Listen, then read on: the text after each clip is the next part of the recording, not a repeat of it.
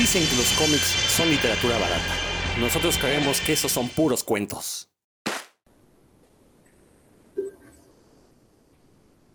Hola, como siempre, ya estamos de vuelta aquí en Puros Cuentos, una semana más y ahora pues es una semana especial porque seguramente el día de ayer muchos de ustedes fueron a exponerse a que les dé COVID, porque estoy seguro que muchos de ustedes no han sido vacunados todavía, como la gran mayoría de los mexicanos no lo hemos sido, sin embargo, lento pero seguro va avanzando esta vacunación, pero seguramente el día de ayer pues se fueron al restaurante a meterse con las multitudes, a aglomerarse, a rescatar la frágil economía de nuestro país para celebrar el Día de las Madres. Ahora no los culpo, llevamos ya un año de, encierro, poco más de un año de encierro.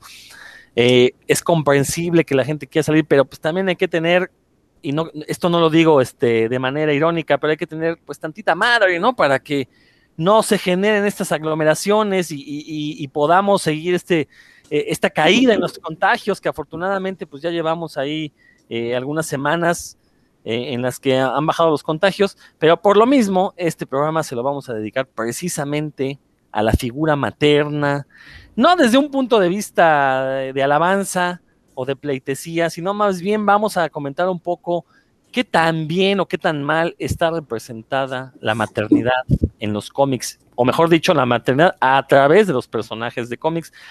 Eh, no olvidemos que la gran mayoría de los cómics, al menos en Occidente, están escritos por hombres. Entonces van a reflejar todos los prejuicios que los hombres tengan contra esta figura materna. Eh, pero para eso tenemos una invitada de lujo que ahorita voy a presentar. Primero presento a los sospechosos comunes y ya después pasamos con la invitada, quien seguramente nos va a aportar muchísimo este programa y sobre todo nos va a, dejar con puntos de vista muy diferentes a los que nosotros, hombres masculinos, machorros, pudiéramos tener. Por ahí tenemos a Héctor McCoy. ¿Cómo estás, Héctor? Hola, ¿qué tal, Rodro? Amigo de Puros Cuentos, ya estamos de vuelta. Y yo prometo no cantar ninguna canción de Denise de Calaf el día de hoy, lo prometo. Pues así que digas ninguna, pues solo tiene una, ¿no? no, sé si tenga más. O sea, y ahorita voy a sacar su disco de éxitos para que se te quite. Ah, a ver si reconozco alguna otra, porque la verdad no, no, la, conozco por otra. Muy, que, que yo debo de admitir que ya, bueno, luego me regañan por mis gustos, aquí, que, que, por qué no veo películas que todo el mundo ha visto, pues no se me antoja. Pero a mí me gusta mucho esa canción de Denise de Calab, yo, la cantaba en la primaria y con un sentimiento y, y, me emocionaba de ver a las mamás llorar. No sé si mi mamá lloró cuando la escuchó, este, yo creo que no, pero me emocionaba que las mamás se, se, este, se les llenaran los ojos de lágrimas con esa canción. Y por ahí anda también Dan Lee, ¿cómo estás Dan? Qué alegría da de Sí. José José, ¿no? ah, yo sí ya voy a cantar, que me vale gorro, porque mi mamá escucha puros cuentos. No, es que pasó este imbiriche. Bueno, sí, yo la canto ya actualmente con mi voz, como José José cuando ya se iba a retirar, ¿no? No, no, no cuando estaba en el top, obviamente. Pero es que mi madre oye puros cuentos, así que sí, le, tengo que, dedicar, aunque sea un par de líneas a mi madre. Pues sí, Padrecita, aquí si me está escuchando, un abrazote y una felicitación. Pues sí, claro, vamos a hablar de estos temas que, que qué bueno que tenemos aquí alguien que, nos va a venir a corregir como debe hacer una buena madre. Exactamente, con chancla y todo. Y les decía, tenemos una invitada porque pues no somos unos este, oportunistas, no vamos a hablar de cosas de las que no sabemos, entonces teníamos que traer a una persona que además de que es escritora, de que le gustan los cómics, pues también es madre, entonces queremos que nos hable desde su experiencia personal, creo que va a ser algo interesante ver cómo una, una, una persona que ya ha parido, pues puede hablarnos de esta representación de la maternidad en los cómics, en los cómics de todo el mundo, ¿eh? no nada más occidentales. Ella es Otakusama. Muchísimas gracias por estar aquí, Otakusama. Qué bueno que nos acompañas, qué bueno que, aceptaste la invitación por parte de Puros Cuentos para venir a hablar de tan eh, convulso tema. Muchas gracias por invitarme. Este es la primera vez que eh, participo en una de estas cosas, así, podcast, y no por falta de ganas. Este, bien lo tocaste un punto, este, el mundo comiquero eh, rebosa testosterona. Este, creo que de los que conozco de cómics, 10 son hombres y yo soy la mujer. Entonces, este, no me dejarán mentir. Y pues muchas gracias por la participación. Es un enfoque bastante original. Espero no decir, no ponerme el ridículo muchas veces. Y bueno, este, sí, soy escritora, eh, tengo un blog, es www.otakusamasensei.wordpress.com. Si alguno quiere checarlo, también está en mi face, es Orochi. Y ahí también tengo reseñas de, bueno, pues si no creen que lea yo cómics, tengo reseñas de cómics, reseñas de libros basados en cómics, etcétera, ¿no? Y películas. Lo que me da el tiempo, porque como ya veremos, la maternidad quita mucho tiempo. Entonces, este, mis horarios son de 7 de la mañana a 1 de la mañana. Así que, este, lo que me dé el tiempo. Pero bueno, espero aportar algo interesante a esta charla. No, claro que sí, así será. Y pues vamos a entrar ya de lleno al tema. Este, decía yo al inicio que queremos platicar cómo se ha representado la maternidad en los cómics.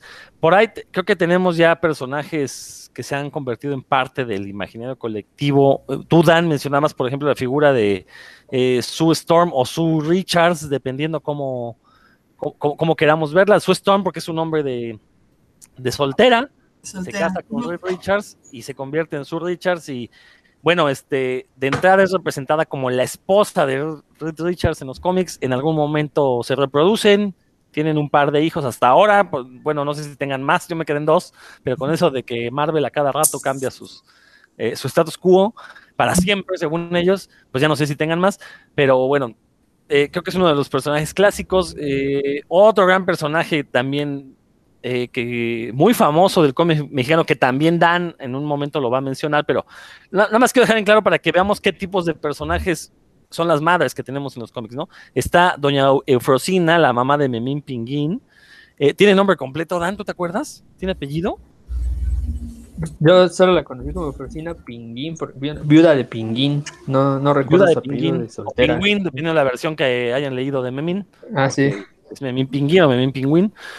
Eh, sí, pero fíjate cómo desde ahí ya la están como. Le, están robando personalidad, pues ni siquiera tiene apellidos, ¿no? Es Doña Eufrosina y punto, ¿no? Hasta, o sea, no conocemos más de ella. Bueno, eso y que es una sádica que goza de eh, perforar las pompas de Memín con una tabla con clavo. Y, aparte, bueno, es sádica y aparte como que tiene alguna tara porque no puede hablar bien. O sea, habla como, pues no sé, como este, como gringo hablando español, ¿no? O sea, pero bueno, ahorita vamos a hablar un poquito más de eso. Eh, digo, menciono estos dos personajes porque creo que tanto en el cómic estadounidense es uno de los más, Susan Storm o Susan Richards es uno de los más famosos, creo que es el que todos tenemos en la mente cuando hablamos de madres en los cómics, y en el cómic mexicano creo que está el personaje de Doña Eufrosina, un personaje también ya pues viejísimo, que este, Memín que es de los años 50, 60. Sí, antes, este, sus primeras apariciones son previas a, a los 50 porque antes, antes de que tuviera su propio título salía en una antología. no tengo ahorita la fecha exacta, pero es antes de los 50. Que, no podamos recordar otra madre en el cómic mexicano, pues es algo que no tiene madre, ¿no? Realmente, y disculparán mi, mi flor de vocabulario. ah, Borrela Burrón, es que yo no he leído la familia Burrón para variar.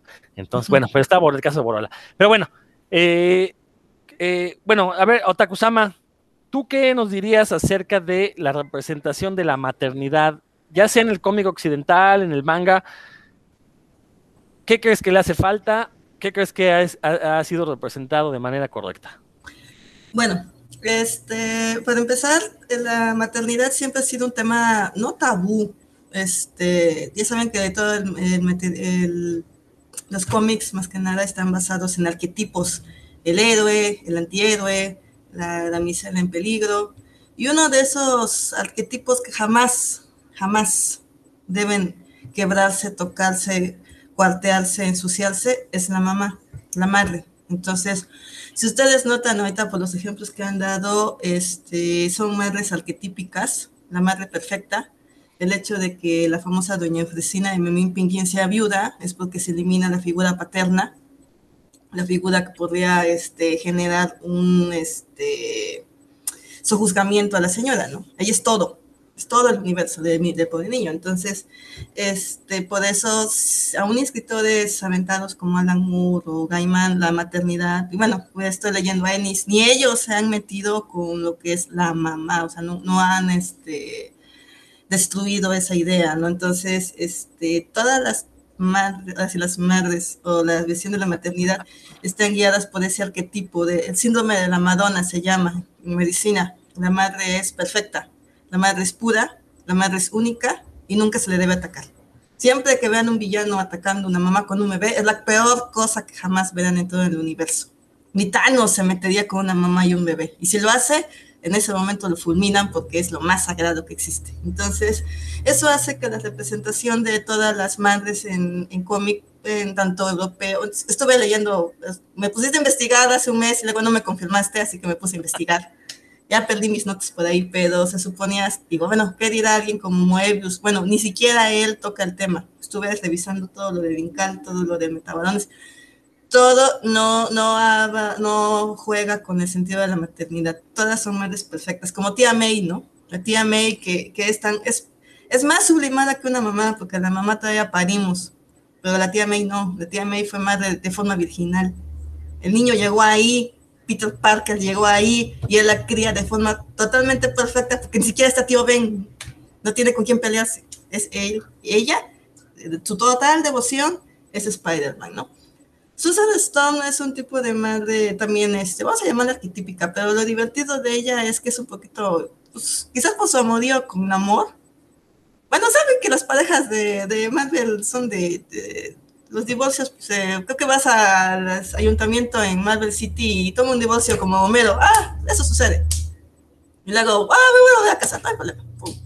Entonces, este, quizás por eso sería un poquito más aventada, ¿no? Pero aquí es importante que hasta lo apunté para que no se me vaya a olvidar. A veces eh, los hombres, no porque sean eh, tontos ni nada, sino que como que dicen, se les olvida que la mamá es una mujer y la mujer es una mamá.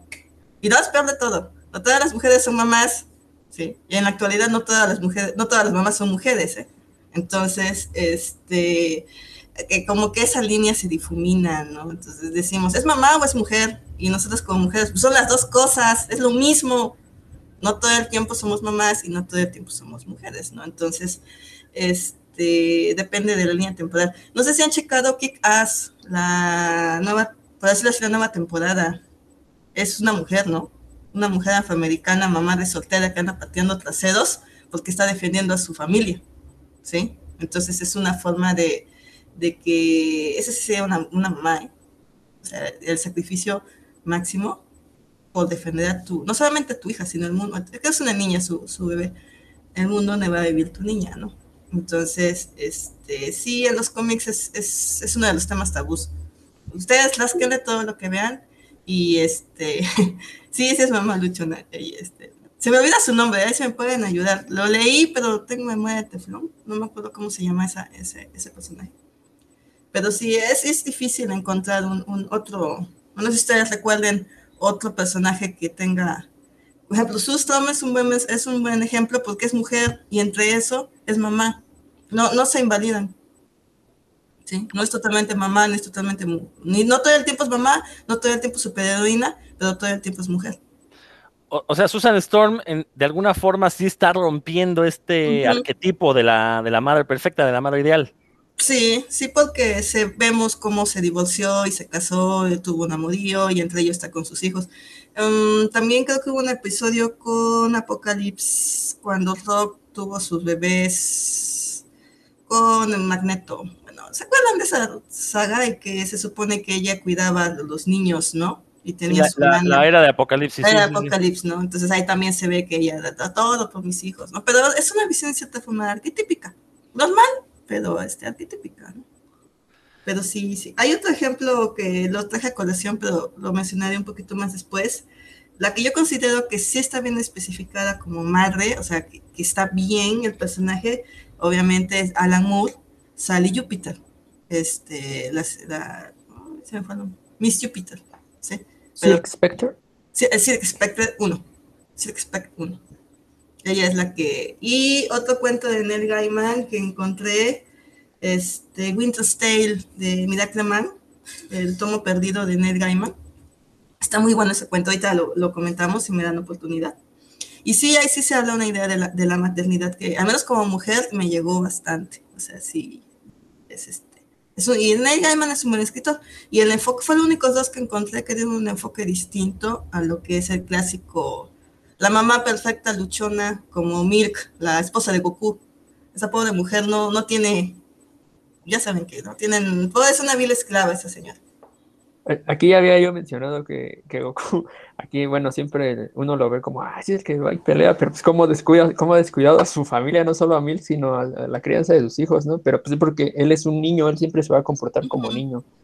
Entonces, eso es normal, pues es totalmente inmaduro. Entonces, nadie, es- yo creo que la Milk no esperaba otra cosa de, Goku. No, no lo estoy justificando, por supuesto, no estoy diciendo que, sea, pobre Milk, ¿cómo se va a meter con ese tipo tan inmaduro? Vegeta ya se pone más paternal en la, en la temporada 2. He visto por ahí que ya se cuida con, según está ahí cuidando a Bulma y no sé qué edad, Vegeta. Bueno, ya corrigieron el error de la paternidad este, completamente des- desvergonzada de, de, este, de Goku. Pero bueno, es- esa es de momento mi, mi participación. No, No sé si algún tengo otro ejemplo y lo podemos revisar. No, yo- a mí sí me interesa mucho tu punto de vista sobre lo, lo que mencionaste de Silk Spectre. Eh, ¿por, por qué con- bueno, sabemos que Silk Spe- Spectre fue es una mamá muy diferente, ¿no? Pero no, no, no sale por, por supuesto del, del estereotipo que, que mencionaste, pero de- ¿por qué a ti te pareció un, un personaje importante para mencionarlo? Porque este, dado la historia del arco de Watchmen, empezamos con que Sil Spectre fuera bailarina de burlesque y por la fama se fue a, a patear ladrones, ¿no? No fue muy buena heroína, pero este, se embarazó. Ya saben que en Watchmen, bueno, pues ya no voy a expoliar Watchmen, ya le hemos leído todos. Ya tiene 40 años que salió, por favor, ya. Este, lo que es interesante cómo ella se embaraza de, de, de comedian. Y eso es lo único que, solamente eso lo pueden entender las mujeres. No importa quién es el progenitor, porque es tu hijo. Y ella guardó el secreto 30 años y no se lo dijo a, a Laurie. No le dijo que su padre era el hombre que ella más odiaba.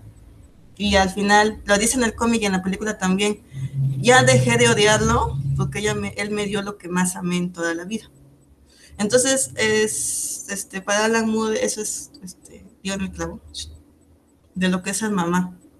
Porque cuando uno tiene un hijo, este, no importa de dónde, literalmente de dónde salió, es tu hijo, con mayúsculas. ¿Sí? Y ese es el único cómic que he visto que es la manera. Le ocultó la paternidad del doctor este, de, de Comedian, la protegió, se casó con un patán para darle a su hija sustento, la crió, este, no le grites, el, no me acuerdo el nombre de su, de su segundo marido, pero decía no le grites, dale, este, es frágil, no la maltrates. Creció, la hizo superarse, la hizo entrenar y como toda mujer a veces cometió el error de que trató de proyectar su vida en ella. Y es lo que hacemos a veces las madres, también los padres, pero casi siempre las madres. No sé si ustedes saben que su mamá les dice, es que yo quiero que tú me hagas sentir orgullosa, ¿no? Y uno se queda, ¿quién, quiere que, quién quieres que esté orgulloso? ¿Yo de mí mismo o tú de mí? Y es algo que este, Sally Jupiter hizo a la hora de que este, empujó a Laurie al superheroísmo, ¿no? Y Alan Moore lo expresa, dice yo, mi madre vivía a través de mí, que eso es un error que muchas madres tenemos, vivir la vida a través de nuestros hijos, ¿no? Un detalle que no me gustó de Zack Snyder, no me gusta mucho Zack Snyder, pero lo que no me gustó es que en la película la ponen como una bebedora de margaritas al mediodía, y en el cómic es una señora sana. Dijo, ¿por qué? Bueno, mi teoría es porque en el cómic Laurie y su mamá están peleadas. Es común que todos nos peleemos con nuestras madres. Ustedes, yo hemos tenido esa etapa. Mamá, deja de contar mi vida, ¿no? Pero en el cómic lo tienes que ver lento, ¿no? Cómo se va cociendo, ¿no? Yo creo que en la película la pusieron así como una, este, degenerada para que se explicara por qué Laudi no se llevaba con su mamá. Para que se explicara por qué no le hablaba. Pero en el cómic sí se ve que, que no se hablan por problemas bien profundos y el problema bien profundo es la paternidad no resuelta de Laudi. Decir, ¿sabes qué? ¿Quién fue mi papá? Y nunca se lo dijo. Y dijo, tu papá es tal. Pero ella dijo, no, ese no es mi papá y tú me estás engañando. Ya cuando viene la, la vara cerebral del doctor Manhattan, Laudi entiende todo el sacrificio que hizo este, decir este, la, este, Sally por ella. Y es en la última línea del cómic. Te perdono, te entiendo. Eh, todos hacemos estupideces. La vida es así. Pero te amo, eres mi madre. Y a ella hasta le da su regalo, ¿no? Ella sigue siendo su madre hasta la última viñeta. Dice, es Navidad. Yo siempre, siempre te encantaban los regaños, los regalos, Laura. Siempre te encantaban. Y le dio su regalo de Navidad, ¿no? Cosa que todas las madres hacemos. Entonces, este, a través del cómic este, es una imagen bastante completa de la mamá, de los errores de una madre, de cómo a veces manipulamos a los hijos, de a veces lo que sentimos, del dolor que, que tenemos y nos lo tragamos para que nuestros hijos sean felices, ¿no? Entonces, este, creo que eso es de momento lo que se me ocurre de Silk Spectre, pero por eso de toda la investigación, bueno, entre comillas, que hice, fue la que el personaje más completo que Susan Stone, Susan Stone, ¿eh? porque Susan Stone es una forma superficial de ver como las feminazis, ¿no? Que dicen, este, soy mujer y soy libre porque ya no tomando, ya no con muchos hombres. Ajá. Y todo lo demás, que sí se ve en Sally, con Sally Jupiter, los sacrificios que hizo por la no sé si responde yo tu, tu, duda o, este. No, ah, ¿ni ibas a comentar algo? Bien. No, no, no, la verdad no, solo Ah, quería decir que sí. Respondió perfectamente, pero entonces sí, tu punto de vista está ahí muy claro. Yo nada más, con, con este, este personaje en particular, o sea, recordar que pues, Lori es producto de una violación, ¿no? Yo no sé si también parte de esta idea de, eh, o sea, me violó, pero me dio lo que más quiero. No sé si también sea un mecanismo de defensa por parte de ella, como para tratar de paliar el hecho de que, de que fue violada y, y de ahí se embarazó. Pero, Y que, y- y que la hija es un, constantemente le recuerda eso. pero fíjate que, la, que, que Sally no fue, digo, este. La- ay, se me olvidó. Lauri no fue producto de la violación, fue pregunta de la segunda concepción. En la primera fue la violación y él se metió, este. Ay, rayos. Este. Hood, Justice, ¿no? eh, Who Did Justice. Eh, Ah, Hood. claro, claro, tienen, sí, es Sí. cierto, sí, sí, sí. Y, y es por eso que, que es el error, el error dice, ¿cómo es que volviste a caer con la misma piedra? Por eso dice, me sentí muy avergonzada, me sentí muy tonta, fue la peor cosa que jamás hice, yo nunca creí quedar con ese hombre. Y, a ver, ustedes escarben entre sus novias y sus conocidas, o sus primas, o sus parientas, y uno dice, ¿por qué andas con ese tipo si ya sabes que es malo? Misterios de la vida. Y es por eso que ella se tragó el secreto, nunca jamás se lo dijo. Laudi, Laudi lo descubrió subconscientemente, pero si no, si no hubiera llegado el doctor Manhattan, nunca se lo dice. Porque es, este, trató de, de ocultarle ese hecho tan vergonzoso, ¿no? ¿Cómo es que te violó? ¿Cómo es que era malo contigo? Y tú una noche de verano te vas con él y aparezco yo. Entonces, Cierto, había olvidado ese, ese, ese- ese detalle, es verdad. Este, después del intento de violación impedido por Hooded Justice, luego va Sally a, a buscar, a meterse con el comediante, ¿no? quién sabe Ya- cómo, no se explica cómo, pero vayan. Ya por una cuestión. Que, que no digo, no se explica cómo, pero es algo muy común en, en la humanidad. Héctor, ¿algo que quieras comentar o preguntar? Te veo muy callado. No, por aquí, por aquí estamos escuchando muy atentos a Otakusamo. Y bueno, yo les quiero dar un ejemplo que, que traje, eh, que es una madre latinoamericana. Es eh, Raquel, seguramente ustedes la ubicarán mejor como la mamá de Mafalda, que es la Ah. clásica, la clásica ama de casa que prepara, este, anda preparando todo el día su casa, lava, plancha, ¿no? Este, sacude. Cocina. Y Mafalda, Mafalda es muy crítica con ella, o sea, hay tiras, por ejemplo, ahorita estoy checando una que donde la mamá de Mafalda está lavando y, le, y Mafalda le dice, mamá, ¿qué te gustaría hacer si vivieras? O sea, es medio gandallona la, la Mafalda, pero Mafalda siempre está como no queriendo ser el reflejo de su mamá, ¿no? Mafalda quiere ser más que su mamá, o, quisiera también que su mamá fuera, fuera eh, mejor que, que lo que ve que, que hace, que es atender nada más su, su hogar. Y como esos ejemplos, bueno, pues hay muchos, ¿no? Ma- Mafalda, hay uno donde se preocupa y le dice, este, oye, la habilidad, la capacidad de triunfar o de fracasar es hereditaria, porque pues la ve que todo el tiempo está ahí en la casa y dice, yo no quiero ser así como tú.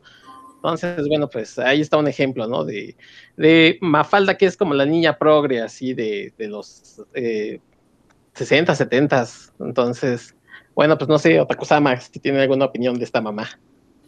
Mm, es este, bueno, hay que tomar en el contexto. Mm, Mafalda fue una tira para vender lavadoras.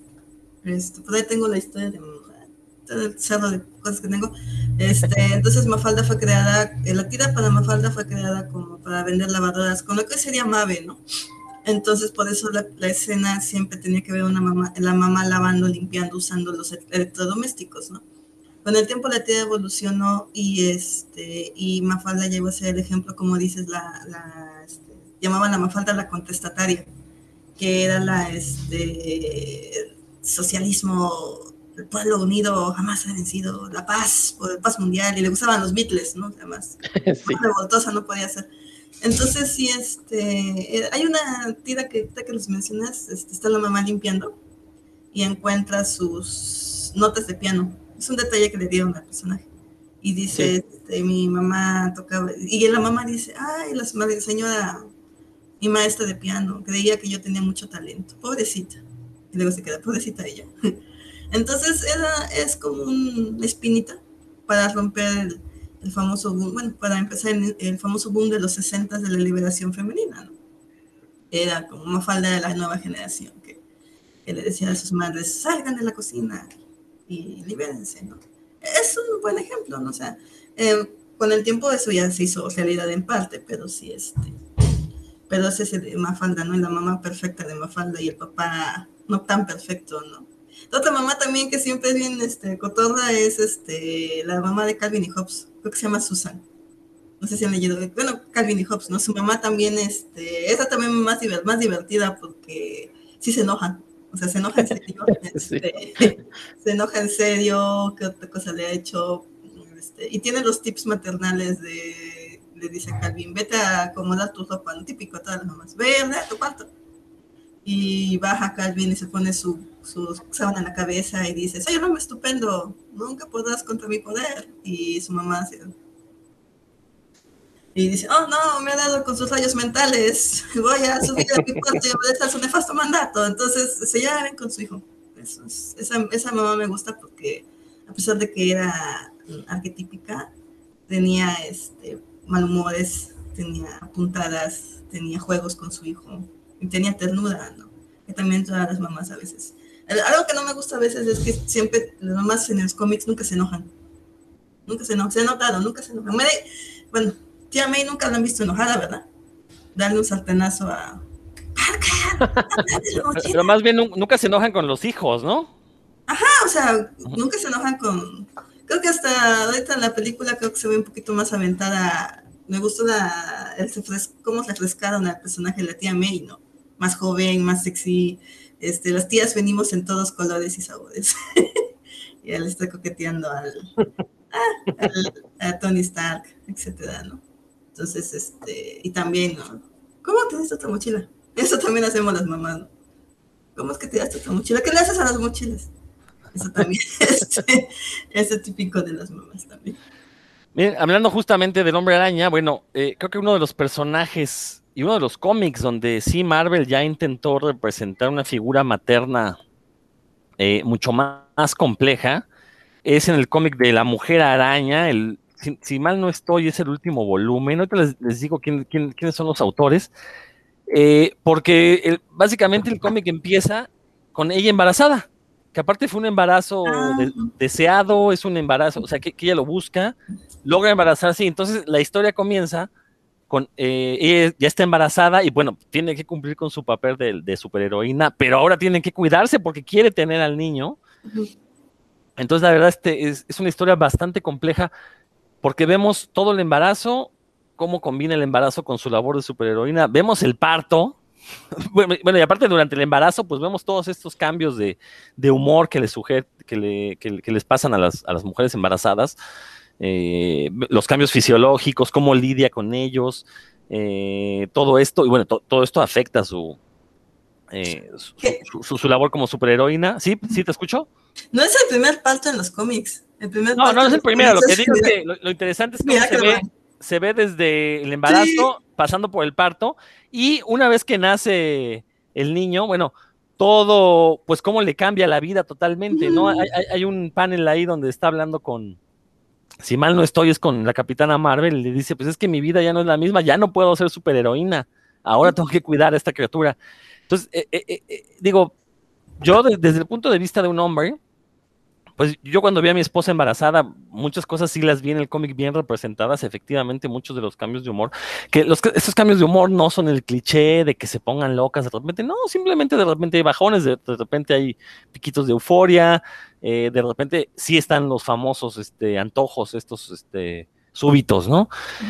pero aquí lo interesante fue cómo vimos desde el embarazo, el parto y el nacimiento. Bueno, y ahora al personaje ya siendo madre, cómo tiene que lidiar con, ese cambio en su vida, eh, que para un personaje pues superheroico, eh, yo al menos lo sentí bastante bien escrito, bastante realista, pero estoy buscando precisamente a, los escritores, porque no lo encuentro, pero bueno, Otakusama, no sé si, si hayas leído este cómic o cómo ves toda esta idea de representar todo eh, el ciclo de, una madre, pues, ¿no? O sea, el ciclo completo. Está bien, o sea, este, el primer parto así biológico es el Miracle Man, volumen 2, y se ve y dice que sacaron, y bueno, yo soy, estudié medicina, entonces vi partos, sentí partos y todo eso. Entonces, este, sí se ve como corona el bebé y como todo el ojo. Entonces, este, está bien porque funciona como tipo de, no, no quiero decir educación sexual, pero a veces este, los chavos no saben de dónde llegan los bebés y no saben el cambio que ocurre en la vida, ¿no? Ahorita apunté aquí, se me da un especial de Catwoman, no sé si lo que no, yo, yo amo Elseworld, en donde se casó con Bruce Wayne y Catwoman se embarazó y tuvo un bebé. Ay, lo tengo lo voy a buscar. Este, se llama La Niña Elena. Y sí, es, cotorro porque este, se ve así como lo dices del Spider-Woman, eh, todo lo compactaron en, en, un, este, en unos serie de cómics. Catwoman embaraza, eh, Huntress, sí puede ser Huntress, eh, en otro universo. ya saben cómo es DC. Este, el detalle es que sí se ve la baticubeta para el vómito. Es como estuvo bien cotorro, ¿no? Como tenía su si en serio, dice una baticubeta y le dice Catwoman, es una cubeta normal lo que tiene. Dice, no, es una cubeta con la batiseñal encima. Entonces, este, ¿cómo le crece la panza? Y sí, Catwoman dice, este, yo no creo poder hacer esto, ¿no? Y el típico, el parto me va a matar, ¿no? Y Bruce Wayne es doctor y dice, no, ¿sabes qué? Ya tengo la mochilita para el parto y vámonos, ¿no? Entonces, es, es bueno porque es una parte de la mujer que a veces, este, se idealiza demasiado. Y he visto tantos, unas que creen que pueden hacerlo todo y otras que creen que no pueden hacer nada. Entonces, como Spider-Woman puede decir, quiero tener a mi hijo y quiero tenerlo, quiero ser todo. Luego te das cuenta que realmente tienes que elegir, ¿no? Y es lo que me lleva al personaje del regreso con Sally Júpiter. Ahí es una elección. Hay gente que elige, hay mujeres que eligen su carrera y hay mujeres que eligen al niño. ¿sí? Entonces, a su bebé que también es parte de, Los hombres nunca lidian con eso. ¿eh? sí, tienen a sus hijos y todo, pero ese tipo de decisiones tan, tan viscerales este, no, no llegan hasta ese punto, ¿no? No, es, no está en su biología, pero sí está bien que ya en los cómics vean eso. Realmente hay pocos cómics sobre la maternidad, así como lo mencionas. ¿eh? ya, ya, platicaremos de paternidad ahora que el próximo mes, ahora que venga el Día del Padre. Y también, pues, a ver cómo nos va, ¿no? Porque Creo que también la paternidad es otro ideal que yo al menos, eh, así como este cómic de, la mujer araña que yo mencionaba, creo que no he visto yo un personaje de hombre, un superhéroe, por ejemplo, que en algún momento diga, chin, mis hijos, este, pues los estoy abandonando por irme a salvar el mundo, ¿no? O sea, ¿qué me van a recriminar mis hijos después? Pero ya, ya lo platicaremos en aquel momento. No, pero insisto, e, e, este cómic de la mujer araña me sorprende porque sobre todo ahora que viene el Día de las Madres, en redes sociales, eh, por ahí vi que alguien armó una compilación de varios paneles de este cómic. No da crédito al cómic, yo lo reconocí pues, porque soy lector de, soy ñoño y lector de cómics y ah, esto es de la mujer araña. Pero me sorprendió pues que ya grupos de, madres están tomando este cómic para que, miren, este es la maternidad un poquito más real, ¿no? Entonces, ahora el escritor se llama Dennis Hopeless, es hombre, entonces, bueno, este sí toma de repente mucha chunga las cuestiones de las contracciones. O sea, está peleando con unos Skrulls y le dan contracciones así a, media batalla. Eso, eso, eso, es mentira. Eso no puede ser. O sea, eso es lo que a veces no me choca. Que debería escribirlo una mujer porque lo pone muy heroico. Cuando te dan contracciones, mira, en serio, cuando yo las tuve no te dan ganas ni de respirar. Entonces no estás batallando hay que hacerlo yo, ¿no? Cuando está uno en ese tiempo estás como pato, así. Imagínense haberse tragado dos sandías Imagínense haber tragado dos sandías y luego haber comido una lata de chile habanero y estar sentados así. Así se siente. Entonces, a veces cuando vienen esos rollos de que vi a, Catwoman ahí, ese cómic que les mencioné, este bien sexy con él abrazada y él abrazando su pancita en la punta de un rascacielos. Dije, no, o sea, ya, esa la voló.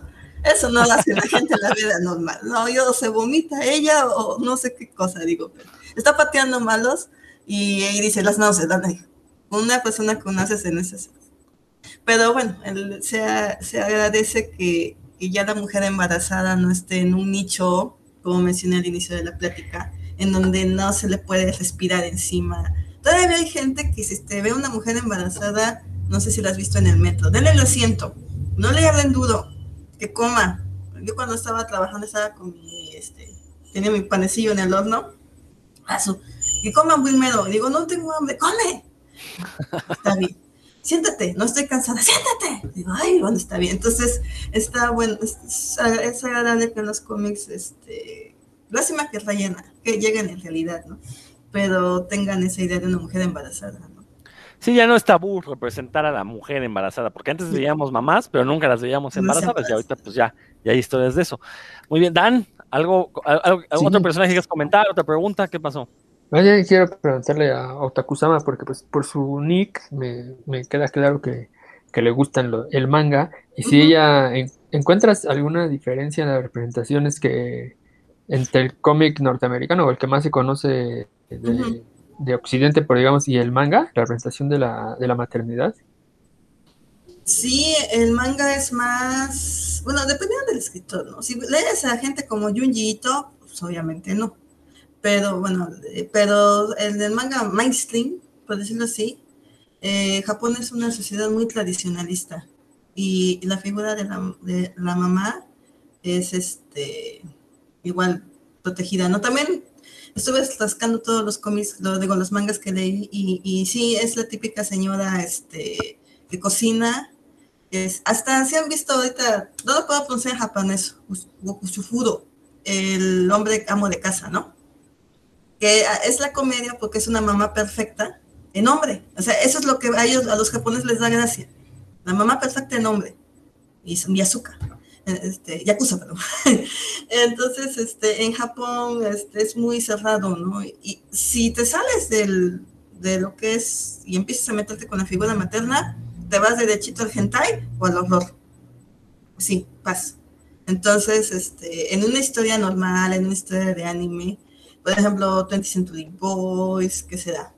Este, todas las obras de pues, los mangas más populares, las mamás siempre son eh, la figura decorativa a lo que el héroe va y pide consejo, apoyo, cariño, ¿no? Llegan, este, hablan, les da de comer, los alimentan, les da ánimo y pum, se van. Sí, así es el modelo japonés. Entonces, también estuve escarbando, pero no, no encontré una, una personaje maternal que, que destacara por sí mismo. Siempre están con la sociedad japonesa relegadas. Mm, eso es lo que yo encontré. No sé si alguien tenga otro ejemplo que. o sea que está eh, aún más tradicional que la, la, figura, o sea, supongo que como mencionaste al inicio, precisamente porque la, la cultura japonesa per se es, es, más tradicional y pues obviamente los artistas que emanan de esa cultura pues van a, van a tener todo ese sustrato entonces tiene lógica lo que mencionas. A mí la que me, la, única que recuerdo que era así como divertida o chistosa era la mamá de Shin-Chan, ¿no? De Crayon Shin-Chan, no sé si lo, si lo llegaste a ver esa caricatura. Más datos. Pero pues era, era comedia, ¿no? Ya, ya, ya, sí, es comedia, ¿no? Ajá, o, comedia, ¿no? Pero así que, sea como que, pues, no, sí, o, o es la comedia, comedia, ¿no? Pero un manga, sí, estoy buscando un manga serio, pero no se meten con ese, este, con esos, personajes, realmente no. Ni Junji Ito en toda su demencia este, de, horror ha, tocado esos temas. Lo más horroroso que he visto con una madre es con este Nahiro. Cuando está este chavo, pienso, el la escopeta, se mete a un café, bueno, a un restaurante de gasolina, no sé qué haya sido, abre un baño, sale una mujer embarazada y lo horroroso es que el bebé era el infectado, ella no.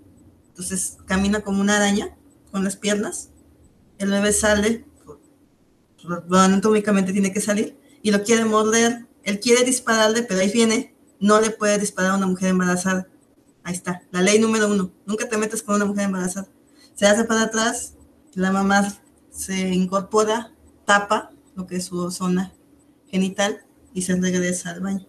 Es lo más oloroso que he visto con, relacionado con una mujer embarazada, ¿no? O el bebé zombie también de nacido, pero es lo más. Y digo, pues digo, si te metes con esos temas, estás en el horror. Definitivamente. No, Oye, pero entonces en el cómic japonés es todavía más tabú el- la, la figura de la madre, pues. Sí, es más- Es para la sociedad japonesa, o sea, este, la sociedad japonesa no te metes con ciertos, sí, no te metes con ciertos temas. Y, y lo que es lo aparentemente libertario, que vamos a llamar las, las historias hentai, es a la oscuridad, ¿no? Sí hay historias raras de madres con sus hijos y bla, bla, bla, pero es porque es una historia para desfogarte, porque ya sabes que es algo tabú, que ahí va a quedar. Pero como una historia en el cómic norteamericano o en el cómic europeo, donde los personajes crezcan y todo eso, no se utiliza con mucha frecuencia la mamá. La, la figura materna, por decirlo así. Ok. Héctor, ¿algo más que quieras añadir, preguntar o otro personaje que quieras mencionar? No, más bien, eh, bueno, pues está muy interesante lo de los personajes, pero preguntarle a Takosama, a veces me pasa con mis amigos que son padres, yo no lo soy, pero pues que ellos tratan de inculcar a sus hijos este, sus mismos hobbies, en este caso de los cómics, ¿no? Los, los llevan a ver las películas, los disfrazan inclusive. Tú como, como mamá, eh, ¿qué, no sé si sea muy tonta mi pregunta, pero ¿qué tipo de, si le das alguna lectura de cómics, si dices, no, esto no porque son puros estereotipos, mejor prefiero que lea otra cosa, o que, o que lea libros, o sea, los cómics como que no, no sé, este, a lo mejor me estoy volando mucho, pero bueno, este, ¿cuál es tu experiencia así como, como madre dándole o no dándole a un, a tu hijo, este, cómics? Este, fíjate que me pasó a mí cuando era chica, mi papá me dijo, déjate de los cómics. ¿Y qué fue? Hice, estoy aquí, ¿no? este, entonces si yo le digo a mi hijo, lee cómics, es lo más probable que me diga, no, voy a leer James Joyce. entonces, este, él está leyendo ahorita Isaac Asimov. Ajá. Entonces, este, no puedo yo. eh, La co- recomendación para eso, para que tus hijos o tus sobrinitos lean cómics, no los forcen. Este, Ajá. sí, a veces uno dice, este cómic es genial porque a uno le gusta, ¿no? Pero este, pero a él no, y tienes que ver su edad. Por ejemplo, él empezó a leer este Kenshin. Pues a todos nos gusta Kenshin, ¿no? Y ahorita cuando me di cuenta ya en el volumen 6, se echó Alita. Yo no supe que lo, lo- yo me di cuenta que empezó a leer Alita cuando llevaba el volumen no, el 6, ya terminar. Se echó Akira. Entonces, este, porque le gustaban los dibujos. Entonces, no le entiende la historia, nada, pero le gustaban los dibujos. Entonces, Na- este, nadie le entiende la historia, no te preocupes. Ah, Entonces, mi consejo sería que este, compartirlo, hacerlo bonito, platicar, este, eh, ver que tú te diviertes y que es un buen momento, ¿no? Tú estás leyendo tus cómics o tus compañeros o estás leyendo tus cómics y así sin, sin, sin el correcto o incorrecto, ¿no? ¿Quién es Batman? Se llama Tony Stark. No, es un tal Bruce Wayne. Así, like, porque a veces este, nosotros nos gana lo friki y queremos que nuestro hijo, este, ¿cómo es posible que no te sepas las, el orden correcto de las crisis infinitas? no? Pero pues no se lo saben. Entonces, este, dejarlos así, ¿no? Y bueno, en mi caso yo los dejo aquí así al aire. Al riesgo de que me los queme mis familia, pero bueno, anyway. Este, que los deje, agarren y que le agarre al que quiera. Y eso, ¿no? Porque si uno como padre tiene su manía de no toques mis funcos, no toques mi edición especial de 15 aniversario, ¿qué hacen ellos? Dicen, ah, entonces, pues quién sabe qué ha de ser porque no deja que mi papá lo haga. Simplemente agárralo, léelo, disfrútalo y déjalo lo más entero que puedas cuando termines, ¿no? Eso sería. Ahorita, ahorita, por ejemplo, Rodrigo ya vio que están agarrando sus este, sensacionales de lucha libre y pues, se tuvo que levantar un segundo. Entonces, este, pues Dan, no sé si tú tengas alguna pregunta o, o algo, a lo mejor alguna experiencia que quieras compartir con Otakosama. Sí, yo igual así le digo a mi hijo Aragorn Elezar. Está, no es cierto, no, no, para nada. mi hijo no está con, así todo tramado como yo, afortunadamente. Este, pues, a ver, voy a mencionar algún otro, una historia que me parece, no es este, no es tan, popular, se llama Are You My Mother de Alison Bechtel, que es una, una escritora eh, norteamericana que est- se hizo muy famosa por otra novela que se llama Phone Home. en donde como analiza y en, forma de narrativa gráfica habla sobre la relación muy problemática que tuvo con su padre. Y entonces con base en ese éxito, o pues, viendo que le fue bien con ese libro, hizo una novela que se llama You My Mother, en la que también analiza, ahora sí, ah, creo que desde mi punto de vista como que se pasó de análisis esta vez eh, en, su relación con su mamá, pero me recordó mucho lo que decía ahorita Otakusama, porque ahí sí está Alison Bechdel, se, se mete a, a, narrar y a retratar pues los pleitos ¿no? que, tenía con, que tenía con su mamá desde muy chica, porque a ella la, pues como que tenía muy altas expectativas de ella desde muy pequeña, se lo hacía saber. Ahorita lo que mencionabas de que vivía a través de ella, creo que de alguna forma quería vivir a través de ella y al ver que, que Allison pues se iba, lo que le llamaba la atención era hacer una pues, con monitos, uy, no, fue, una ofensa, ¿no? Porque la mamá es, este, era analista de, bueno, maestra de literatura, así, dijiste James Joyce, así, de, de, James Joyce precisamente, de ese tipo de, de autores, y de hecho, Alison Bechdel, en esta novela toma fragmentos de, de, de, obras de James Joyce y de otros autores que a su mamá le, le gustaba mucho, los toma como ejemplos de lo que tenía que ser un artista, precisamente para reflejar eh, la personalidad de su mamá y cómo chocaba, ¿no? Y se la pasan chocando las cabezas desde que Alison es niña hasta el momento en el que se publica la, novela. Y creo, creo que ahí sí, pues este, tenemos la voz de una mujer, hablando mucho sobre la maternidad, pero desde el, desde el punto de vista de la hija en este caso, no de la, no de la madre. Y es un análisis, creo, que de repente se, se pasó, como que sobreanalizó porque sí tiene cosas muy de psicoanálisis también ahí, pero que creo que sí la recomendaría para, para aquellos que les interese el tema y con un punto de vista muy, muy particular, ¿no? De alguien muy inmiscuido, pero que sí lo, lo hace, a, pesar de lo que estoy comentando, créanme que es amena, ¿no? O sea, yo este, lo narro de, forma así que, ah, como dice ahí, eh, del, ¿cómo se llama? El autor de Ulises de James Joyce y, ah, qué aburrido, el psicoanálisis. Pero no, no, sí, en realidad el, el, hilo conductor pues, son los conflictos que, que, ha tenido con su mamá, Alison. Está bastante bien, se lo recomiendo ampliamente. Y me, me acordé mucho de tu, con lo que mencionabas ahorita. Y bueno, hay, hay otra autora, de una vez la voy a mencionar, para que me pase, que es Lisa Nisley, que es otra autora que, que basa mucho de su obra en la, hace como autoficción también narrativa gráfica, y tiene, recientemente tuvo un bebé y tiene dos, dos libros, el más reciente no lo he leído pues porque no, no he tenido oportunidad, que se llama, tiene un nombre así como ambivalente, que es este, ah, go to sleep, I miss you, ¿no? Que es, ya vete a dormir y luego te extraño, porque pues, es de, de, la experiencia que tuvo cuando ya nació su bebé, pero el, el, que sí leí que se llama Kid Gloves, que es como eh, guantes para para manejar a un bebé o anti-kid gloves, así como para manejarse con mucho cuidado, algo así. Eh, habla de, de cómo decidió que se iba a embarazar, ¿no? Porque eh, desde, la, desde que, digamos, la idea se le ocurrió a ella y se la comunicó a su marido, hasta que las charlas que tuvieron para decidirlo, hasta bueno, cómo se fue informando, ¿no? De lo que cómo tenía que cambiar su dieta para que la bebé fuera sana, bla, bla, bla. Y los cambios que fue experimentando dentro de, dentro de su cuerpo.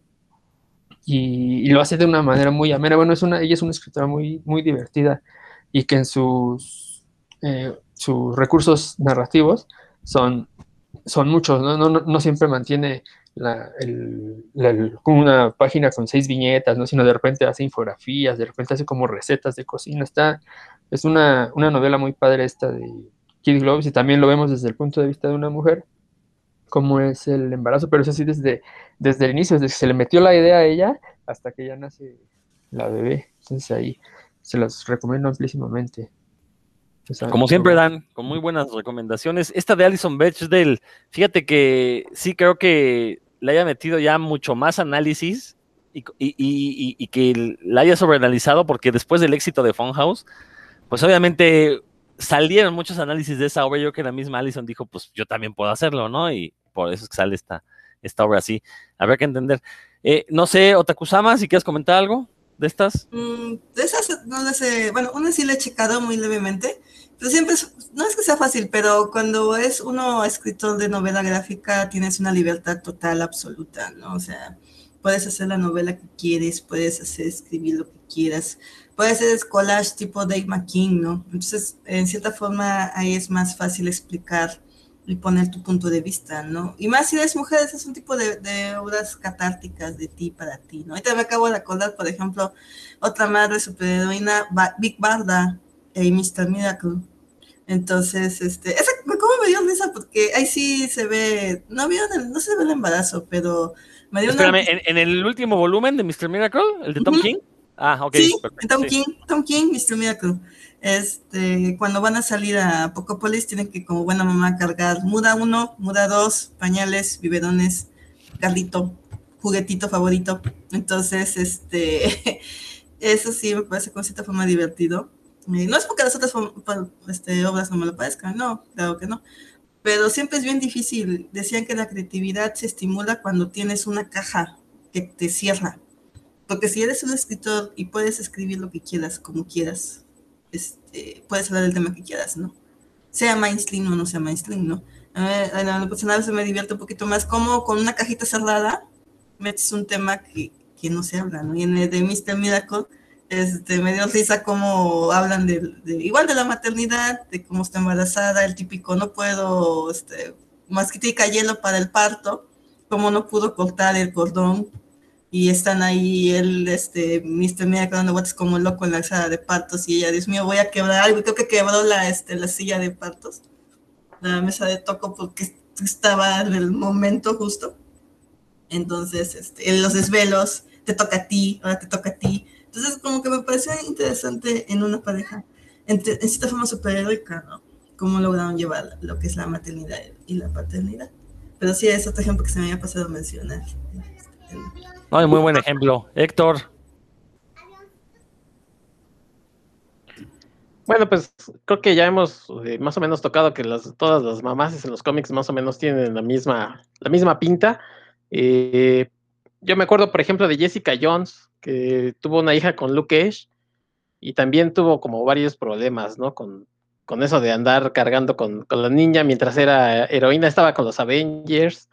Entonces, eh, por, creo que en algún momento se la quieren como quitar porque pues no la está atendiendo.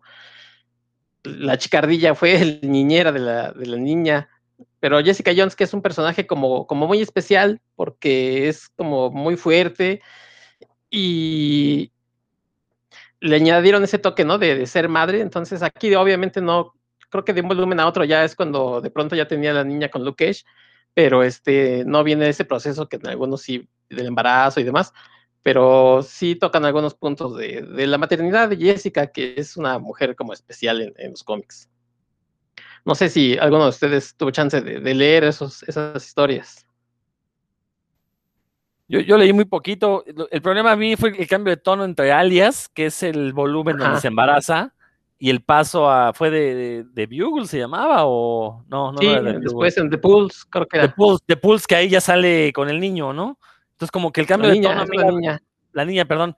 El cambio de tono no, no me agradó del todo. Entonces, ya no. Ya, The Pulse ya no lo seguí. Entonces, ya no supe cómo estuvo esta cuestión de, de la niña. Eh, pero sí, o sea, alias, que, que, insisto, es la historia donde se embaraza y no es spoiler, pues, porque pues, este, desde el primer número uno estamos viendo que tiene sexo con Luke Cage, entonces ya no era, no era de extrañarse, eh, por eso fue que no lo leí, pero sí, este, también creo que este personaje de Jessica Jones ya con la niña, sí es antecedente directo de este que mencionaba yo de la mujer araña, como que ya con mujer araña dijeron, ah, bueno, vamos a retomar lo que se hizo con Jessica Jones y, sí, y Luke Cage y vamos a retomarlo, pero ya hacerlo ya de manera un poquito más extensa. Creo que así es como, como se dio la... Como funcionó, sí. Como funcionó. Ahorita DC y Marvel están en la, en la moda de la inclusión y la diversidad. Bueno, no, no es moda, es algo tema como que se sobreexagera un poco, ¿no? Entonces embarazan a todas las superheroínas que se dejan. ¿Para qué? Para que se vean que también son mujeres y también son este, madres, mujeres, mujeres superheroínas. Entonces llega a extremos ridículos como el de Catwoman, que fue un desenvuelto porque no. Creo que se embarazó como tres veces y cada, cada vez que reinicia la, te, la, temporalidad vuelve a perder el hijo, lo vuelve a tener, ¿no? Entonces, este. No Bueno, sé. y, que- y- y no hay que olvidar que el hijo de Batman también era de un Elseworlds y ahora ya es parte del canon, entonces no, no desestimemos los Elseworlds porque pues luego de ahí Damian. Wayne, creo que el único hijo que tuvo de forma permanente es el único que no concibió él. Damian. ¿no? que siempre fue un clon, entonces es el único que no se ha muerto. Todos los que conciben los reinician cada, cada crisis.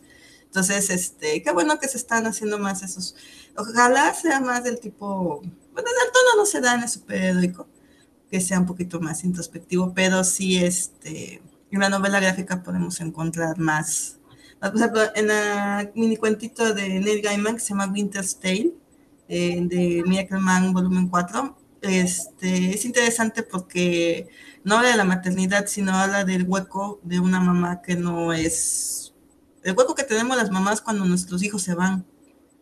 Que bueno, ahí Winter es el niño la niña superpoderosa, hija de Miracle Man y yada yada. Y el personaje habla de cómo ella está vacía, ¿no? Está vacía, no puede, no puede llenar ese, esa falta de amor. Y lo quiso hacer con el niño, con la niña de una de las tantas niñas que in- inseminó este, Man, ¿no? El cuentito habla de ella, de la niña, sus aventuras en el espacio, ¿no? Pero te deja un, un- ese hueco en la garganta cuando la niña se va y si le dice es que yo tengo mi vida, yo soy mejor que tú, yo tengo un universo por explorar y tú no. Entonces la última viñeta es ella este, deseando que su hija se la llevara consigo, ¿no? Y es, Negelman es un buen escritor en ese aspecto. Entonces ese, esa, ese cuentito en especial me parece interesante porque es, a veces las mamás, y eso nunca jamás lo van a encontrar en una novela ni mainstream, ni una novela de autor. El sentido del nido vacío. Es un secreto que todas las mamás tienen, ¿no? El a veces ver a sus hijos irse es algo muy doloroso, ¿no? Eh, con Sally Jupiter este, lo sufrió, y, pero se fue al asilo, ¿no? Entonces ella veía que andaba ahí con el Goddammit H-Bomb, Walking H-Bomb de Doctor Manhattan, y era lo que la amargaba, ¿no? Cómo es que su hija se la abandonó. Entonces, este, ese cuentito de Neil Gaiman está interesante porque habla de algo de la maternidad que no, no se aborda mucho, ¿no? ¿Dónde viene ese cuento? En el de eh, Miracle Man, volumen 4, Ah, ya, es el, el tomo perdido que Ajá, nomás se todo- consigue pirata. Sí, yo lo encontré en Amazon. Me contó un riñón. Bueno, Ah. ya vendí mi riñón en lonchas, así que yo creo que la última loncha de mi riñón se fue ahí. Este, pero sí está, está interesante, ¿no? Pero es uno de, de una, una mamá solitaria y, y triste. Muy bien, pues yo también quisiera aportar aquí algo a esta discusión. Eh, a principio, bueno, más bien a finales del año pasado salió una película que se llama Shadow in the Cloud, en español La sombra en la nube. Es una película de acción protagonizada por Claude Glaze Moretz, quien ya ahorita ha sido el este, blanco favorito de aquellos que dicen que pues nunca ha hecho películas buenas en su vida. Este, lo cual puede ser muy cierto, pero curiosamente esta película rompe con esa idea. Es una magnífica película de acción. De hecho, cuando la vean, se les recomiendo encarecidamente que la vean, les va a recordar mucho la primera parte a este segmento de la película de Dimensión Desconocida, este del Gremlin, del cuate que, va en el avión, basado en el cuento de Richard Matheson. Eh, la primera, la primera, el tercer, la, sí, el primer tercio de la película les va a recordar y van a decir, ay, pues se están fusilando, ¿no? Pero hay un giro de repente que no les voy a decir, no se los voy a estropear. Le meten un giro a la historia, ya deja de ser el Gremlin el, el- el punto narrativo, pues, el punto de fuga, se introducen más cosas. Y, la escena final, no les voy a contar más porque no se las quiero echar a perder, no, nada más les diré que la escena final de la película es Chloe Grace Moretz dándole pecho a un bebé. Y esto es importantísimo, porque todo eso es el hilo conductor de la película. ¿Qué está pasando ahí? Y esta escena, yo por lo menos no recuerdo ninguna película de acción. Recordar que el cine de acción es un cine fundamentalmente dirigido a hombres. Eh, mercado técnicamente, creativamente, está hecho para hombres, ¿no? Es un cine, eh, pues es como el sexo de los hombres, ¿no? O sea, básicamente van, eh, meten, sacan, meten, sacan, terminan, ¿no? Y listo, estamos listos para la segunda, la siguiente película de acción, ¿no? O sea, no hay mucho que contarle al cine de acción. Entonces, esta película rompe con eso porque sí es una película que tiene eh, más ides y venires, altibajos. Y les digo, esta escena final de Chloe Grace Moretz dándole el pecho a un bebé, yo jamás lo había visto en una película de acción. o al menos no lo había visto en una película que uno, eh, de, este estilo de películas veraniegas, que Shadow in the Cloud no fue veraniega, no se estrenó en verano, pero tiene todo este tufo, ¿no? De ser un blockbuster. Y jamás había visto, y, y aparte le da el, la razón por la que le da el pecho al bebé en ese momento, está perfectamente este, justificada, sobre todo yo lo vi con mi hija, eh, como el pecho no nada más es una cuestión alimenticia, es también una cuestión de creación de apego con la madre, es una cuestión de, eh, es un lugar donde el niño o la niña se siente segura. Y de hecho sí funciona, es un sedante, tú puedes vacunar a un bebé que está tomando el pecho y no va a llorar, ni le va a interesar que le están clavando una aguja, entonces es impresionante. Por eso que suceda esa escena en la película me pareció a mí, la verdad, algo totalmente innovador, transgresor. La verdad es que, y, además la película es muy buena, es muy, muy divertida. Eh, como les decía yo, está muy bien justificada cada una de las situaciones. Tiene unas escenas exageradísimas, como debe ser el buen cine de acción, ¿no? O sea, no es cine de acción si no hay escenas exageradas. Hay una escena que viene en el, desgraciadamente viene en el tráiler, donde se cae de un avión, creo que es Moret, la puedo contar porque viene en el trailer. Se cae del avión, va al vacío, explota debajo de ella una bomba y la onda de choque la regresa al avión. La verdad es que es una escena fabulosa por, por inverosímil, pero bueno, eh, y creo que también me parece una buena representación de lo que es la maternidad esta película, porque todo, insisto, todo el hilo conductor es para llegar a esta escena final donde Chloe, Grace Moretz se baja la blusa y le da, se pega al bebé, ¿no? Y el bebé se, pues, se pone a hacer lo suyo. Y espero, espero que ya haya más representaciones de este tipo, tanto en este cine de acción, este cine comercial, y que las haya también en los cómics, ¿no? Como ahorita decías tú, Otakusama, yo no creo que sea una moda esto de la inclusión, yo creo que es el paso necesario ya, o sea, tuvimos ya décadas de cómics hechos por y para hombres, y creo que ahorita ya es el momento para que tengamos cómics hechos por todo tipo de personas, dirigidos a todo tipo de personas, que es algo que hemos comentado aquí en, puros cuentos, sobre todo en una escena como la mexicana, es muy notorio que ahorita ya se ha diversificado, los autores de cómics ya no son puros hombres como eran a finales del siglo XX, ahorita ya la gran mayoría de los cómics eh, están hechos, bueno, los cómics de los que se habla, están hechos por mujeres, eh, incluso por ahí por gente que se asume como que no tiene un género definido. Está el caso de Verde Agua, que pues yo no, no, conozco su orientación sexual, pero a final de cuentas uno lo ve y es claro que no es un heterosis, un hombre heterosis. O sea, Entonces, sí, sí, Lo único que, que, que, que, querría agregar, o sea, está bien, o sea, si quizás usemos de una forma incorrecta, pero que se hagan buenas historias.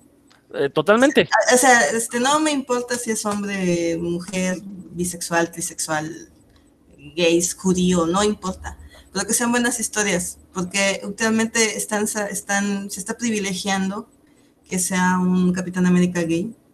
Y la historia es totalmente predecible. Se está privilegiando que se vea una mujer embarazada. Y la historia es totalmente predecible. Entonces, este, obviamente con el tiempo, como en todo, ¿no? Se va a ir fogueando y van a salir buenas historias, ¿no? Entonces, a veces lo que salió con ese, el famosísimo, ay, que quisieron banear a una, a una escritora afroamericana que quiso escribir Iron Heart, no me acuerdo el nombre del, trending que fue, y nunca supimos si la historia era buena o era mala, ¿no? Entonces, este, simplemente es como que notar eh, qué bueno que hay más mujeres, qué bueno que hay más.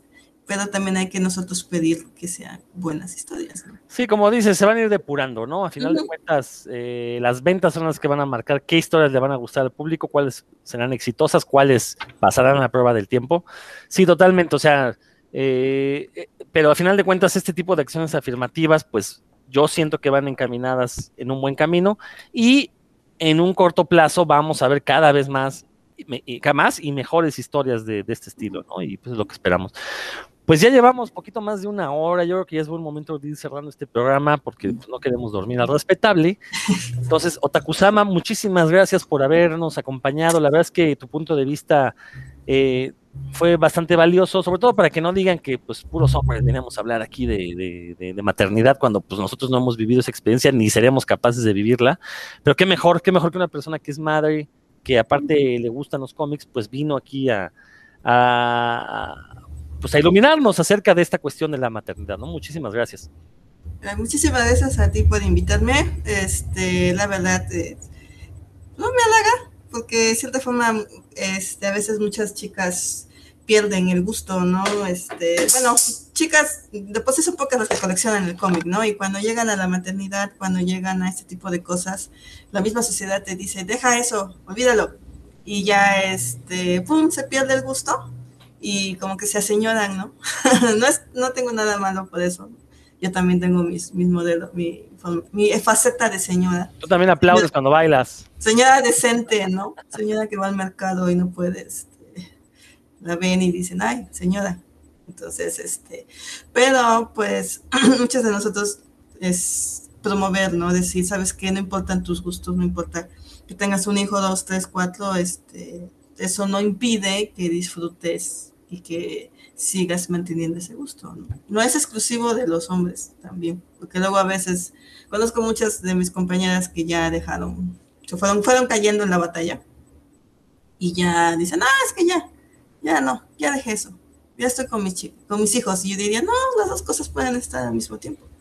Sí, que también es mucho por presión social, ¿no? Como bien dijiste. Uh -huh eh, a la mujer se le exige que deje ese tipo de aficiones una vez que es madre, pero no así al padre, ¿no? Al padre, ay, este, qué, qué curioso que todavía colecciona muñequitas y todo eso, y están los niños ahí pasando hambres, ¿no? Por ahí Dan quiere comentar. Oye, pero, eso, bueno, primero antes de, de, que Ricardo Anaya nos venga acá a, a, a, sí, a dar un, que... un, fuetazo por, por, gastar en cómics en lugar de, de la luz. Eh, es, pero eso es moderno, porque yo recuerdo cuando era cuando era Squinkle que pues, mi abuelita leía Lágrimas y Risas y mi tía Malena tenía N cantidad de, de cómics en su casa, bueno, que le decía novelitas, ¿no? Pero pues, ahorita, pues a lo mejor era otro tipo de historieta, pero era historieta. Pero, pero, no es que tu abuelita fuera ñoña, es que simplemente era el producto que iba dirigido para ella, era el equivalente a ver telenovelas. Exacto, tu abuelita sí. Lo que creció. ¿No había ¿no? novelas ejemplares? Mi papá las juntaba. Era, me acuerdo que leí Madame Bovary en, en cómic, no sé por qué las tiré, pero bueno, eran este... La historia de todos, la historia sí. de todos, Yo creo que mucho de ahorita es porque se ha comercializado tanto que, este, que cuando uno anda en la, en la calle con una camiseta, yo voy a dar clases con una camiseta de Harley Quinn, entonces este, sí sé que se me quedan viendo los, mis alumnos y mis compañeros de trabajo, pero pues es una forma de decir es que no tiene, no es nada de malo, ¿no? Y yo creo que uh, cuando vemos los precios de los Funcos o los precios de las ediciones de pasta dura, ahí es donde viene Ricardo Anaya y nos dicen, ah, están locos o qué, ¿no? Entonces, este, si vieron esa de, de, no sé, era Comicase o Comicase, decía, el, el, precio de tu muñeco es tan, si nos pagas 100 pesos, te una factura por lo que le dices a tu mujer que te costó, ¿no? Entonces, este, es típico. ¿Por qué las mujeres somos malas? No, no sé por qué. No, no, sé por qué. No entiendo. Pues, tiene que ver ahí con cuestiones de, de, género que no vamos a abordar en este programa. Pero bueno, pues muchísimas gracias, Otakusama. Esperamos que no sea la última vez que te tengamos para, espero contar contigo, que contemos contigo cuando haya algún otro tema que involucre el punto de vista femenino forzoso, ¿no? Para que no, okay. no se nos acuse de ser miembros del patriarcado, que sí lo somos, pero bueno, este, no nos gusta. También de cualquier otros temas, ¿no? Porque luego también este no, yo no personal no lo pienso, ¿no? Pero luego a veces este, se nota raro, ¿no? Tomas X puros hombres. Y justamente cuando van a hablar del color rosa llaman a una mujer, ¿no? Sí, yo lo sé, mira, es algo, es algo que hemos discutido en este programa. Hemos querido este, que forme parte de alguna mujer, pero pues ninguna ha aguantado más de dos programas seguidos, entonces este, no sabemos si somos de, de, plano tan despreciables o si simplemente eh, pues no, no, no no, vamos, luego la gente, pues no, no hay disposición y se entiende, ¿no? Sí, pero sí, a mí también me molesta mucho eso, ¿no? Este acto de oportunismo que nosotros cínicamente aceptamos que es un acto de oportunismo, pero pues al final de cuentas de eso a no hacerlo, pues preferimos hacerlo, así que somos oportunos y oportunistas, así que no nos pueden. Oportunistas. Exacto. Bueno, Dan. Pues igual, igual que Roro, gracias Otakusama por estar con nosotros. Sí, ya, ya te preguntaremos qué otros temas te interesan, como para cuando, cuando se seleccione la, el, tema, pues igual ahí ponerlo en la en, la discusión, si, si, si, quieres entrarle, porque también, como bien dices, nada más cuando, cuando se pinta de rosa el tema, pues no, creo que tu, tu punto de vista fue bastante valioso y enriquecedor como para tenerlo en otros en otros temas que, pues que, que en realidad, a mí- bueno, antes de, que nos vayamos, como que, qué temas, qué es lo que más te gusta de títulos y temas en, en cómics, ya, ya con eso cerraría yo. No, bueno, o sea, sé que uno no puede hablar de todo, ¿no? Yo soy más de la generación de los de los noventas, ochentas. Entonces, pues he leído más de Alan Moore, Neil Gaiman, este, estoy leyendo Gal Ennis, eh, Warren Ellis, pobrecito Warren Ellis. No se me decía la baneada que le hicieron. También las feminas y se pasa, pero bueno. Este, ¿qué más? Pues eso es más- básicamente lo que estoy leyendo, este, Tolkien he leído un montón, entonces, este, fantasía en general, Mm, bueno, pues debe ser lo típico, ¿no? Señor los Anillos, Harry Potter, etcétera, ¿no? Pero de cómic, pues yo soy más del tipo novela gráfica de los ochentas, ¿no? Constantine, cosas así. Entonces, este, obviamente, pues sé que no, cuando se pueda, se podrá, ¿no? Y cuando no se pueda, pues no se puede. Entonces, este, pues obviamente, gracias de nuevo por la oportunidad y, y, este, y fue genial, ¿no? Yo siento que la pasé bien. Gracias. Muy bien. Héctor, Sí, igualmente agradecer a Tokusama que estuvo aquí con nosotros, que vino a enriquecer el programa y a decirnos algunas verdades sobre la industria del cómic y el punto de vista que tienen sobre las mamaces, que pues ahí está también un campo eh, muy amplio para que se puedan hacer, como ella lo comentó, pues buenas historias, no solamente poner que son mamás por ponerlas, sino poner buenas historias. Eso me pareció eh, excelente ese punto de vista. Y bueno, pues a ustedes amigos de Puros Cuentos, agradecerles por habernos escuchado. Esperemos que este programa les haya gustado tanto como a nosotros. Yo les eh, recuerdo que paralelo a este tengo un podcast que se llama De la ciencia y la ficción, que precisamente en el último episodio estuvo Rodro eh, Vidal aquí presente acompañándome y estuvimos hablando precisamente de, de Hipatia de Alejandría en un podcast que por ahí ya este, nos, nos han dado este, flores y chuleadas al, al episodio, así que muchas gracias, les agradezco. Y bueno, pues este, nos escuchamos para la próxima emisión. Perfecto, pues yo soy Rodrigo Vidal Tamayo, nos estamos escuchando próximamente aquí en Puros Cuentos y hasta la vista.